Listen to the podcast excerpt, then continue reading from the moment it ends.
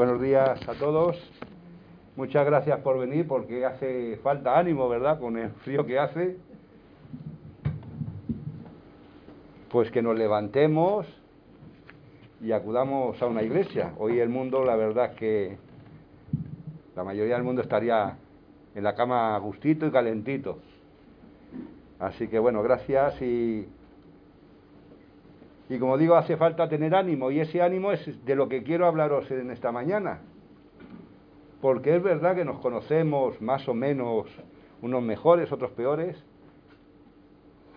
pero no nos conocemos a fondo y muchas veces necesitamos de ese ánimo.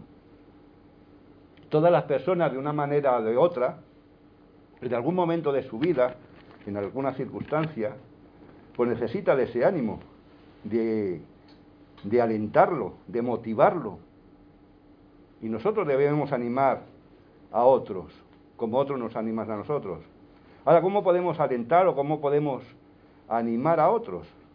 Pues hoy vamos a ver, por medio de un personaje bíblico, un tiempo de motivación que puede servir para nosotros mismos también, para que aprendamos de ello. ¿A quién nos gustaría parecernos? ¿O a quién nos gustaría tener a nuestro lado que se pareciera a quién? Si pudiéramos modelar, si pudiéramos moldear a un amigo, a una amiga, a un vecino, a un, a un hermano, a una hermana, ¿cómo le moldearíamos? ¿Cómo le haríamos? ¿Cómo sería si quisiéramos que alguien se pareciera algún personaje bíblico, por ejemplo? ¿A quién nos gustaría parecernos? Pues hay un personaje en la palabra de Dios que quizás no sea tan famoso como pueda ser Padre, Pedro, o pueda ser Pablo, o pueda ser Juan, otros muchos. Pero es evidente que este personaje Creo que deberíamos imitarle muchos de nosotros. Su nombre se llama Bernabé. Y Bernabé no era su verdadero nombre. Su nombre era José, pero tenía un sobrenombre que le pusieron los apóstoles, que era Bernabé. Un apodo. Yo recuerdo, los apodos se suelen quedar, además muchas veces por mucho tiempo. Yo me acuerdo de pequeño en la escuela, en, el colegio me llamaban el topo. Y después de salir del colegio, siguen llamándome el topo. Es más, algunos amigos de mi edad que nos conocimos me siguen, ah, el topo. Así que es un apodo que suele quedarse. Y a José le pusieron por sobrenombre, por apodo, Bernabé. ¿Qué significa Bernabé? Pues Bernabé significa hijo de consolación.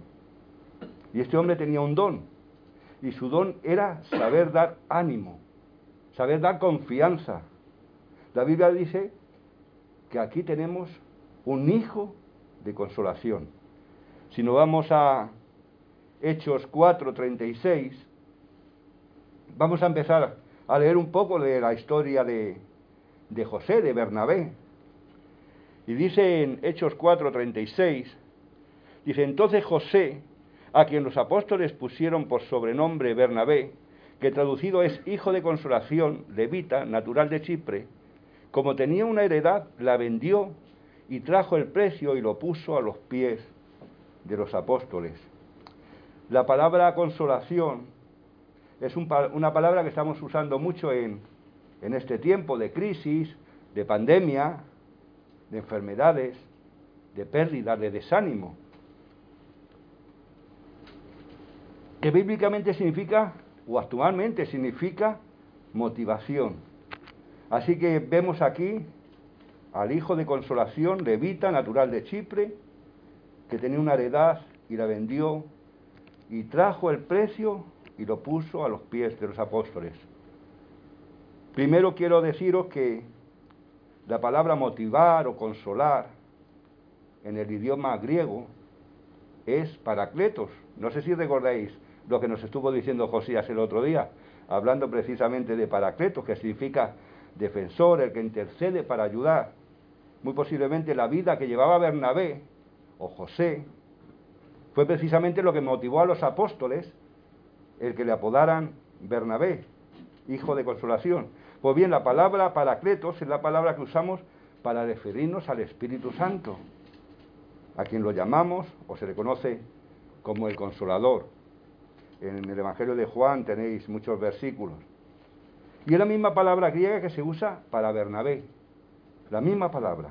Por lo tanto, aquí tenemos un hombre que hace para otros lo que el Espíritu Santo está haciendo para nosotros, para los hijos de Dios. Vive en nosotros, como os acordáis de Josías, que era Paracletos, el que está junto a ti, ¿verdad? Él, él nos decía, vive junto a nosotros para motivarnos, para consolarnos, para darnos esperanza y ánimo, para guiarnos en nuestro camino. Porque no sé vosotros, pero yo no he conocido a ninguna persona que un día, en una circunstancia, no necesite ser animado o necesite ser consolado. No sé si vosotros conocéis a alguien. Necesitamos motivación, necesitamos ánimo. Cuando estoy mal, cuando estoy triste, con pruebas. Me gusta. Yo creo que nos gusta a todos ser consolados para también aprender a poder consolar a otros. Así que tenemos que ser agradecidos por aquellas personas que Dios pone a nuestro lado y que nos animan. Porque a quién no le gustaría tener una persona como Bernabé a su lado, que nos consuela, que nos anima, que nos motiva. Por el contrario, pues no nos gustaría tener a alguien, todo lo contrario, ¿verdad?, que nos desanima. Aunque desgraciadamente a veces tenemos que hacerlo, es parte de, nuestra vida, como somos o como queremos ser. Pero es muy grato y alentador estar con personas que desaniman, digo que no es grato ni alentador estar con personas que desaniman precisamente. Son aquellas personas que se ahogan en un vaso de agua, como le llamamos muchas veces, que ven la botella medio vacía, que ven desánimo en cualquier proyecto, que vamos, que no te animan, al revés, te hunden más. Que en vez de sumar, nos restan. Y como diría nuestro hermano Fernando, esas personas son ladrones de gozo, ¿verdad? Así que gracias a Dios tenemos aquí a un Bernabé que podía levantar esos ánimos. ¿Y sabéis por qué el desánimo también es malo? Porque abre las puertas a pecados y fracasos. Dice que alguien escribió que el desánimo es un pensamiento que destruye la esperanza y sin esperanza nos rendimos, que es exactamente lo que el diablo quiere que hagamos. Es la oscuridad en vez de la luz. Pero sabéis todo que la palabra de Dios, a Dios le llama Dios de toda consolación. En segunda de Corintios, capítulo 1, versículo 3 dice, bendito sea el Dios y Padre nuestro, de nuestro Señor Jesucristo, Padre de misericordia y Dios de toda consolación. La misma palabra, la misma palabra que se usa para consolación, la misma se usa para la palabra ánimo. Y la palabra consolación, que significa motivación, si lo veis en, en el diccionario, confortar, animar, alentar, consolar, aliviar la aflicción. Por ejemplo, cuando decimos que alguien nos animó, que me habló palabras consoladoras cuando yo estaba triste o en situaciones de tristeza. Dios de toda consolación, eso quiere decir que Dios tiene el monopolio mundial en cuanto al consuelo. Ahora bien, si Dios es Dios de toda la consolación, ¿quién sería el ministro del desánimo? Evidentemente es el, el diablo. El desconsuelo viene del diablo. Quisiera saber cuántas personas en su juventud o ya en su madurez le dijeron palabras como, tú no vales para eso, tú no vas a hacer eso, eso te va a salir mal. O incluso tenemos un hermano, conocéis Samuel, que trabaja entre las cárceles. Y seguramente si él preguntara a los presos cuántos de ellos le dijeron una vez, tú terminarás en la cárcel. Y allí terminaron. Son personas de desánimo. El desánimo, es, el desánimo es una poderosa causa para el fracaso. Y a mí me encantan las personas que son positivas, aquellas que creen que sí que se puede hacer cuando uno tiene una mente, un proyecto y te animan a realizarlo. Hazlo, que saldrá bien. Me encanta rodearme con personas que animan, que te empujan, que te alientan, que te consuelan. No sé si sabéis, bueno, los de fuera no sé si saben la historia esa del Alcoyano, era un equipo muy malo que, iba perdiendo 10-0 o 11-0 y faltaban 4 o 5 minutos y uno salta, ánimo, que todavía podemos empatar. Pues eso, eso es lo que hace falta, personas con ánimo, con ánimo, que aun viendo las cosas negras, te animan. En primera de Tesalonicenses 5:14 dice, también os rogamos, os, rogamos, hermanos, que amonestéis a los ociosos, que alentéis a los de poco ánimo, que sostengáis a los débiles, que seáis pacientes para con todos. Quiero que nos fijemos en la frase, que alentéis a los de poco ánimo. Cuando pensamos que una persona es de poco ánimo, ¿en quién pensamos? Pues quizás que alguien no está bien, incluso que puede estar senil, sin moral, sin fuerzas. Esa frase significa que alguien con una pequeña alma, significa que está desanimado. Y lo que enseña aquí la palabra de Dios es que debemos animar a los desanimados. Y no es cualquier cosa, es un mandamiento de nuestro Dios Todopoderoso. Y seguramente conocemos a tantas personas que deben ser animadas en nuestra propia familia, entre nuestros amigos o quizás entre nuestros hermanos. Quiero que veamos algunas de las maneras en las que Dios nos enseña cómo podemos animar, cómo podemos alentar, cómo podemos consolar a otros, cómo podemos ser un canal de motivación. Algunos puntos que podemos ver es ser como era Bernabé. Vamos a leer algunos versículos de cómo actuaba Bernabé, algunas maneras en las que podemos motivar en nuestra ciudad, en nuestros barrios, en nuestro trabajo, en nuestras personas cercanas, incluso en nuestra propia iglesia, allí donde podamos estar. Y son cosas que hizo Bernabé. En el libro de los Hechos vamos a ver algunas de estas cosas, algunos de los lugares donde Bernabé actuó como motivador, como animador, como consolador. Y me gustaría que nos las pudiéramos apoderar, no como yo quisiera que fuera el hermano, sino como yo necesito ser también, como ejemplo para otras personas. Así que el primer punto podría ser, animaré a otros a practicar mayordomía. ¿Qué es la mayordomía? Pues es simplemente administrar las cosas que Dios nos ha puesto en nuestras manos ser un administrador de las cosas que Dios nos ha puesto en nuestras manos. Eso es ser, es mayordomía.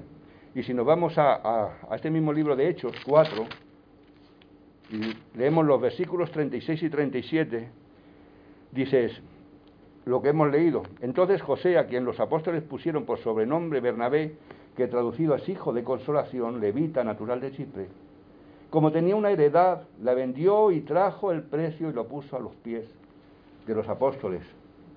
Vemos que este hombre, Bernabé, era un hombre que tenía mucho para dar, tenía muchos bienes, y había persecución en Jerusalén, y pobreza, y había una gran necesidad. Y Bernabé, que era un motivador, vio la necesidad que había allí en Jerusalén y actuó, para suplir esa necesidad. Bernabé sabía que había una gran diferencia, una diferencia, porque existe una gran diferencia entre la propiedad y la mayordomía. Ahora, la, la mayoría nos quedamos en el aspecto de propiedad, pero lo que de verdad hacemos es administrar los negocios de Dios, las cosas de Dios. Porque ¿qué es lo que poseemos que Dios no nos lo haya dado antes? ¿Qué es lo que tenemos que Dios no nos lo ha dado antes? ¿Qué es lo que tenemos? No tenemos derecho que se lo pidamos cuando es el primero que nos lo da y nos los ha puesto en nuestras manos. ¿Qué tenemos que no hayamos recibido? No tenemos nada. Hemos leído y hemos eh, esta mañana que tenemos una salvación. Todo proviene de Dios. Si tenemos salud, si tenemos trabajo, si tenemos un pan delante de nosotros, todo nos lo provee Dios. Todo lo recibimos de Él. Y aquí hay un hombre en el cual Dios le había dado mucho y cuando vio una necesidad, la suplió. Mirad lo que pone en un segundo, en segunda de Corintios, capítulo 9,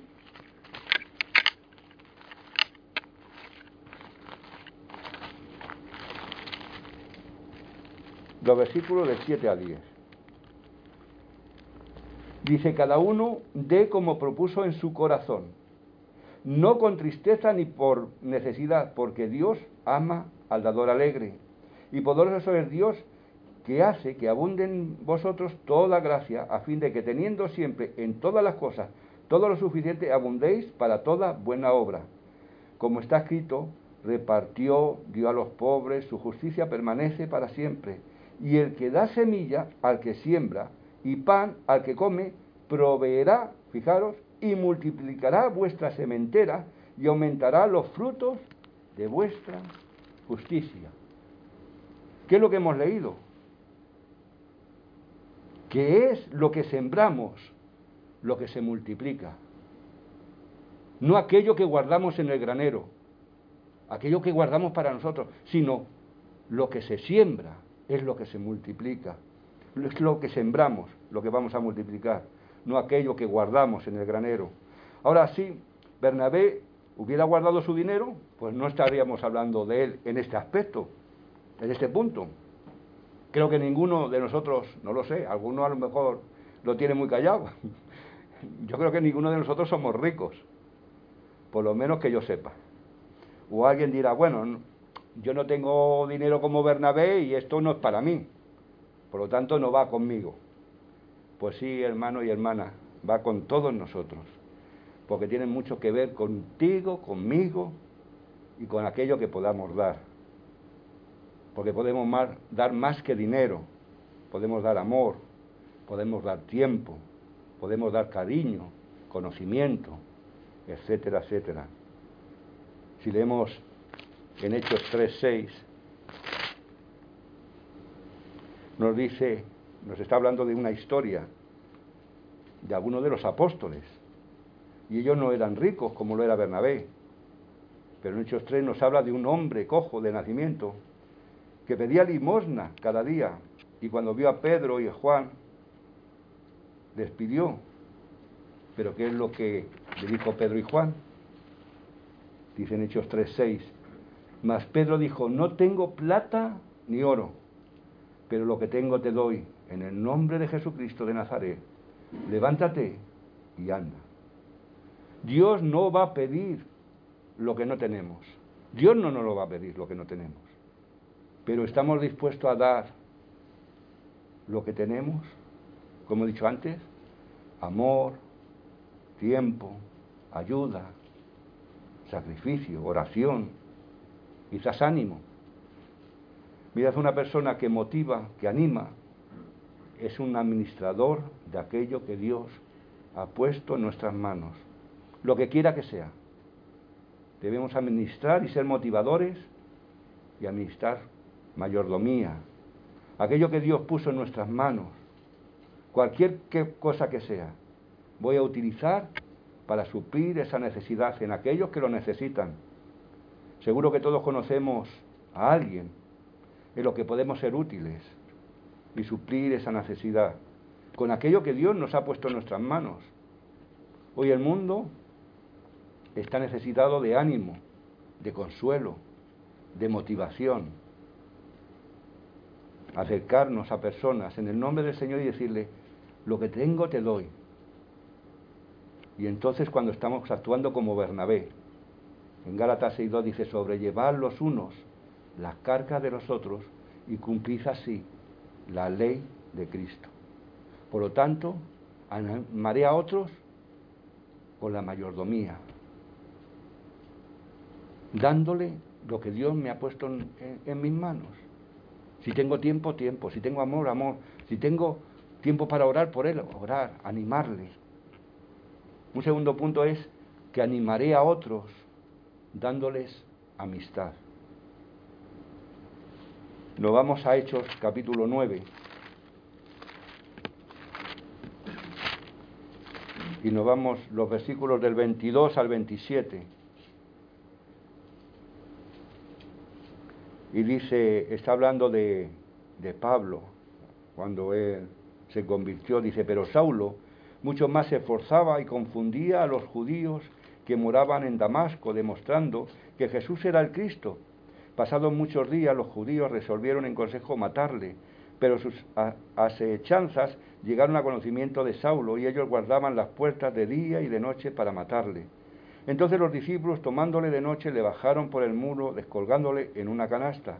Cuando llegó a Jerusalén, trataba de juntarse con los discípulos, pero todos le tenían miedo, no creyendo que fuese discípulos. Dice, versículo 27, entonces Bernabé, tomándole, lo trajo a los apóstoles y les contó cómo Saulo había visto en el camino al Señor, el cual le había hablado, y cómo en Damasco había hablado valerosamente en el nombre de Jesús. Nos habla sobre una parte de la historia de Saulo, de Tarso, de Pablo. ¿Qué es lo que Bernabé está haciendo? Bernabé está mostrando, le está brindando amistad con Pablo, al mostrarle amor y amistad. Y Pablo necesitaba a alguien que le amara, porque había perdido sus antiguas amistades. Recordar que Pablo era perseguidor de la iglesia, tenía unos amigos. Y ahora sus nuevos amigos, que eran los creyentes, los que no se fiaban de él. Por lo tanto, encontramos aquí a Pablo entre la espada y la pared. Así que, ¿sabéis muchas veces lo que es negativo en muchas iglesias? Que nos ha aprendido a ser un nuevo amigo, un nuevo creyente. Pensamos que tenemos compañerismo, pero muchas iglesias solo son grandes ciudades, enormes ciudades, llenas muchas veces de arrogantes pecadores que no quieren ni amistad ni comunión con los recién llegados. A mí me han hablado de una iglesia en, en Madrid que no quieren a ningún emigrante porque dice que solo traen problemas. Pueden ser muy grandes, ¿verdad? Pero están, como dicen, llenos de arrogantes pecadores. Necesitamos practicar amistad, abrazar y acoger a los nuevos creyentes en la fe, a los nuevos creyentes y motivarles. Y eso es lo que hizo Bernabé. Bernabé dijo, mirad, no debéis estar temerosos con Pablo, él ha sido salvado. Démosles la bienvenida, Así que debemos imaginar a los apóstoles, a Pedro, a Pablo, a, Pedro, a Juan, a Marcos, abrazándole a Pablo. Bienvenido, hermano. Y eso es lo que necesitamos, y es lo que necesita la iglesia del Señor. Necesitamos muchos Bernabés, o muchas Bernabesas, no sé cómo se llamará en, en femenino, o Bernabeas, no lo sé. ¿Cuántos buenos creyentes no se habrían perdido sin alguien en algún momento que los hubiera amado, motivado y dado su amistad y no le dejaron solo. Así que, ¿sabéis qué es lo que Pablo escribió más tarde sobre este tema? En Romanos 15, del 5 al 7 dice, pero el Dios de la paciencia y de la consolación, os dé entre vosotros un mismo sentir según Cristo Jesús, para que unánimes a una voz glorifiquéis al Dios y Padre de nuestro Señor Jesucristo. Por tanto, recibíos los unos a los otros como también Cristo nos recibió para gloria de Dios. Pablo sabía lo que significa ser recibido y lo, y lo que significa ser motivado. Tenemos algo más que dinero para dar. Podemos dar amistad. ¿Por qué no le pedimos a Dios, Señor, danos un nuevo miembro en la iglesia, un nuevo amigo, un nuevo creyente, un recién nacido en el Señor, que yo pueda animar, que yo pueda darle mi amistad? Queremos ser un Bernabé, practicar la mayordomía, administrar lo que Dios nos dio, que va más allá del dinero, pero también debemos practicar la amistad. Brindemos el amor y la amistad a los hermanos. Otro tercer punto es, animaré a otros construyendo compañerismo, construyendo sociedades. Allí en, en Israel lo que estaba sucediendo en la iglesia primitiva fue que hubo un avivamiento en la zona de Antioquía y Dios estaba llenando o llevando cosas increíbles allí. Ahora nos vamos a Hechos, capítulo 11. Y vamos los versículos del 20 al 24. Dice, pero había entre ellos unos varones de Chipre y de Cirene, los cuales cuando entraron en Antioquía, hablaron también a los griegos anunciando el Evangelio del Señor Jesús. Y la mano del Señor estaba con ellos, y gran número creyó y se convirtió al Señor. Llegó la noticia de estas cosas a oídos de la iglesia que estaba en Jerusalén, y enviaron, ¿a quién enviaron? A Bernabé, que fuese hasta Antioquía. Este, cuando llegó y vio la gracia de Dios, se regocijó y exhortó a todos a que, con propósito de corazón, permaneciesen fieles al Señor porque era varón bueno y lleno del Espíritu Santo y de fe, y una gran multitud fue agregada al Señor. Lo que pasó fue esto, sucedió que hubo un avivamiento allí en Antioquía, digamos que la sede de la iglesia cristiana estaba en Jerusalén, y la palabra de Dios, ¿qué nos dice? Que desde Jerusalén, Judea, Samaria, hasta el final de la tierra. Quizás se hicieron algunas preguntas sobre Antioquía, los apóstoles, los de la iglesia de Jerusalén. ¿Qué pasa en Antioquía? ¿Qué creen? ¿Están en lo correcto o, están en o, no están en lo correcto? ¿Serán una secta o no serán una secta? Un grupo independiente. Así que necesitamos a alguien que vaya hasta allí y vea y mire y investigue qué es lo que está ocurriendo. Así que, ¿a quién enviaremos? Enviábamos a Bernabé. Así que, Bernabé, tienes que ir a Antioquía y investigar lo que está allí sucediendo. Y Bernabé fue y dijo, la gracia de Dios que estaba actuando en aquel lugar. Pero ¿cómo puede ver la gracia de Dios? Podemos pensar que de qué color es y cómo su tamaño. Cuando estamos al servicio de Dios y estamos en los lugares, podemos decir que veremos su gracia. Quizá no podremos medirla, pero sí podemos experimentarla. Sabremos cuando Dios está en nuestra congregación en nuestro retiro, entre nuestros hermanos. Y Bernabé llegó y dijo, aleluya, Dios está trabajando aquí. En este lugar, él vio la gracia de Dios y regresó a Jerusalén. Y dijo, y dio, y dijo, él no dividió. Bernabé no dividió. No fue un constructor de, de murallas, más bien fue un constructor de puentes. Él no quiso dividir. Bueno, es otra iglesia, no. Él hizo un puente. Hay que ir allí. Hay que estar con los compañeros. Hay que hacer una sociedad. Hay que estar juntos con ellos. Porque es muy fácil construir murallas y paredes. Pero Bernabé era una persona que unía a las personas. Él animaba a otros a unir y construir puentes. Todos, todos hemos conocido a personas y hermanos que se dedican más a dividir iglesias que a unirlas hace un mes más o menos un hermano de Honduras.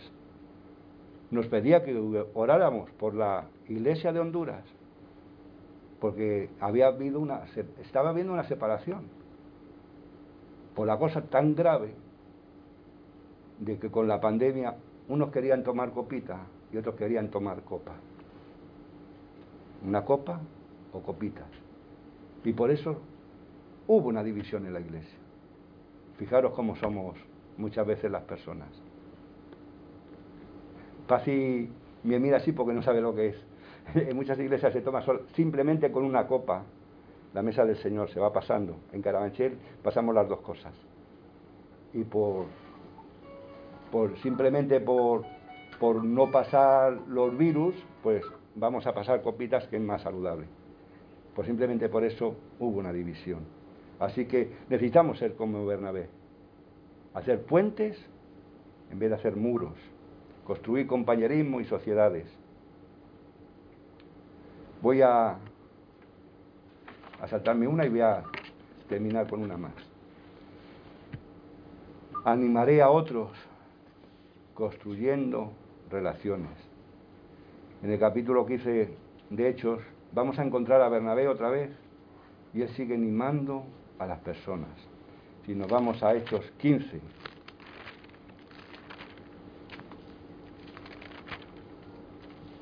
vamos a ver del 36 del 36 al 40. Dice, después de algunos días, Pablo dijo a Bernabé, volvamos a visitar a los hermanos en todas las ciudades que, en que hemos anunciado la palabra del Señor para ver cómo están. Y Bernabé quería que, que llevaran consigo a Juan, el que tenía por sobrenombre Marcos. Pero a Pablo no le parecía bien llevar consigo al que había apartado de ellos desde Panfilia y no había ido con ellos a la obra. Y hubo tal desacuerdo entre ellos que se separaron el uno del otro. Bernabé tomando a Marcos navegó a Chipre, y Pablo, cogiendo a Siles, salió encomendado por los hermanos a la gracia del Señor. ¿Cuál es el trasfondo de esto? Bueno, había un hombre joven llamado Juan Marcos, y él estuvo con Pablo y Bernabé en el primer viaje misionero. En alguna parte de, de ese viaje extrañó Marcos, extrañó a su familia o recordemos que Marcos era de familia también adinerada. Si vemos eh, eh, su parentela, nos dicen que era de un que su madre era rica y, de, buena posición. Por lo tanto, a lo mejor extrañó a su familia, extrañó pues las comodidades.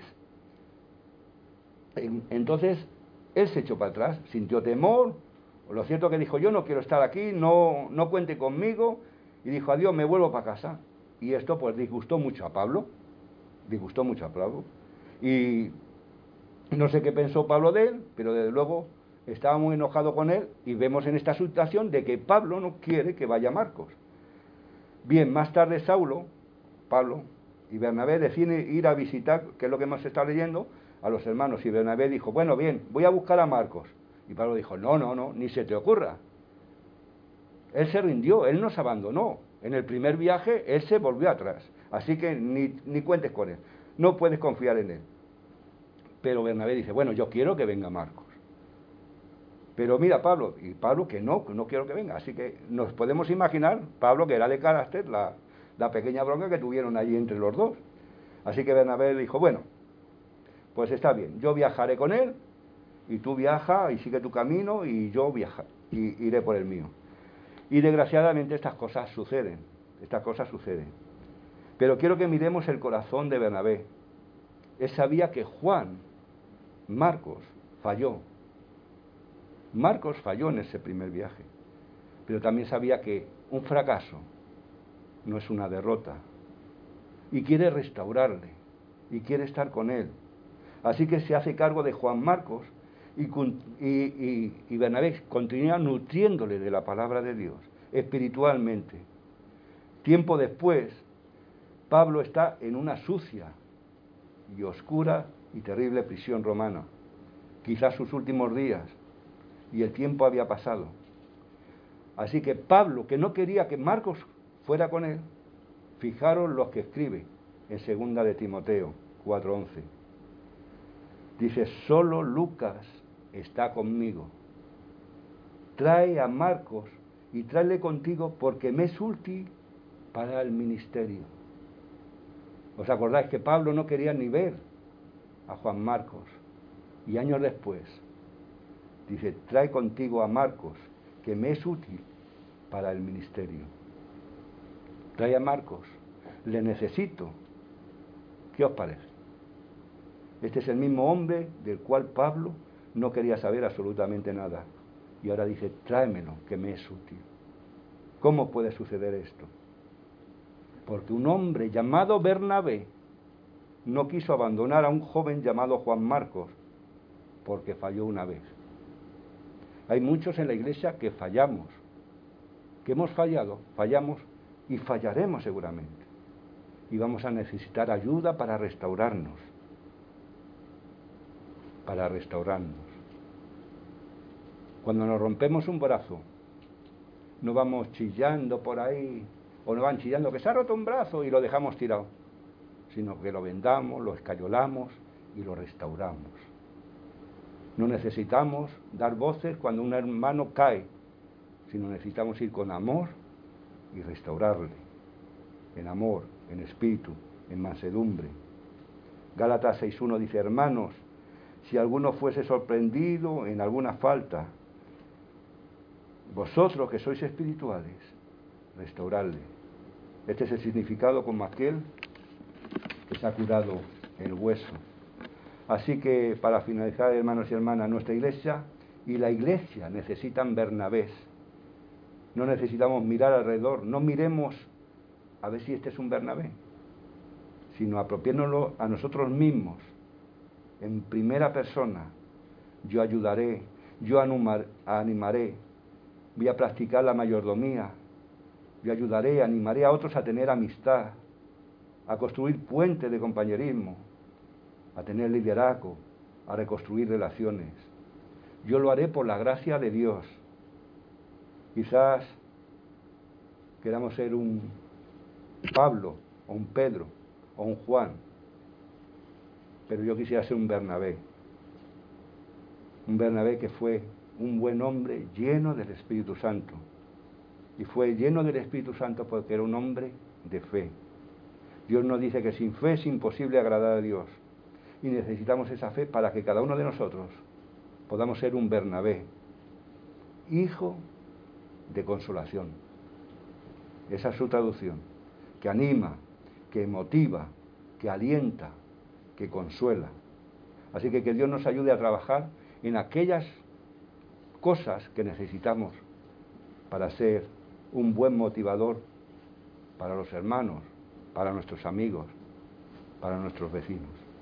Que Dios, que Dios nos ayude. Vamos ahora. Señor y bendito Padre, queremos darte muchas gracias por tu palabra, Señor. Gracias porque tenemos en tu palabra todo aquello que necesitamos. Y vemos la historia de Bernabé, ese hijo de consolación, ese hijo que animaba, ese hijo que sabía ministrar las cosas que tú habías puesto en sus manos. Bernabé, aquel que amaba, aquel que reconstruía, aquel que apoyaba. Queremos, Señor, que tú nos ayudes en cada faceta de nuestra vida, en cada faceta de nuestro caminar diario, a copiar de Él. Sabemos, Señor, que tenemos a alguien muy superior a quien debemos eh, tener esa imagen de poder ser como Él, que es a tu Santo Hijo Jesucristo. Pero queremos dar esos pasitos, pasitos a pasitos, Señor, para poder ser un buen hijo tuyo, Señor. Un hijo en el cual, Señor, todo lo que tú has puesto en nuestras manos, podamos, Señor, sembrarlo como tú deseas. Y te pedimos, Señor, que cada uno de los que estamos aquí y de aquellos que no han podido venir, podemos un día ser, Señor, como estos personajes que tú nos has puesto aquí, Señor, para que aprendamos de ellos, para también para que nos motivemos unos a otros, para que nos animemos en cualquier circunstancia de nuestra vida, en la alegría, en la tristeza, en la enfermedad, en la pérdida, que podamos ser puentes y no muros, que podamos unir y no desunir, que podamos amar y no odiar, Señor. Te damos gracias, Señor, por esta oportunidad que tú nos das de recordar y de aprender de lo que tú nos has dado. Y te lo pedimos y te damos las gracias. En el precioso nombre de Jesucristo. Amén.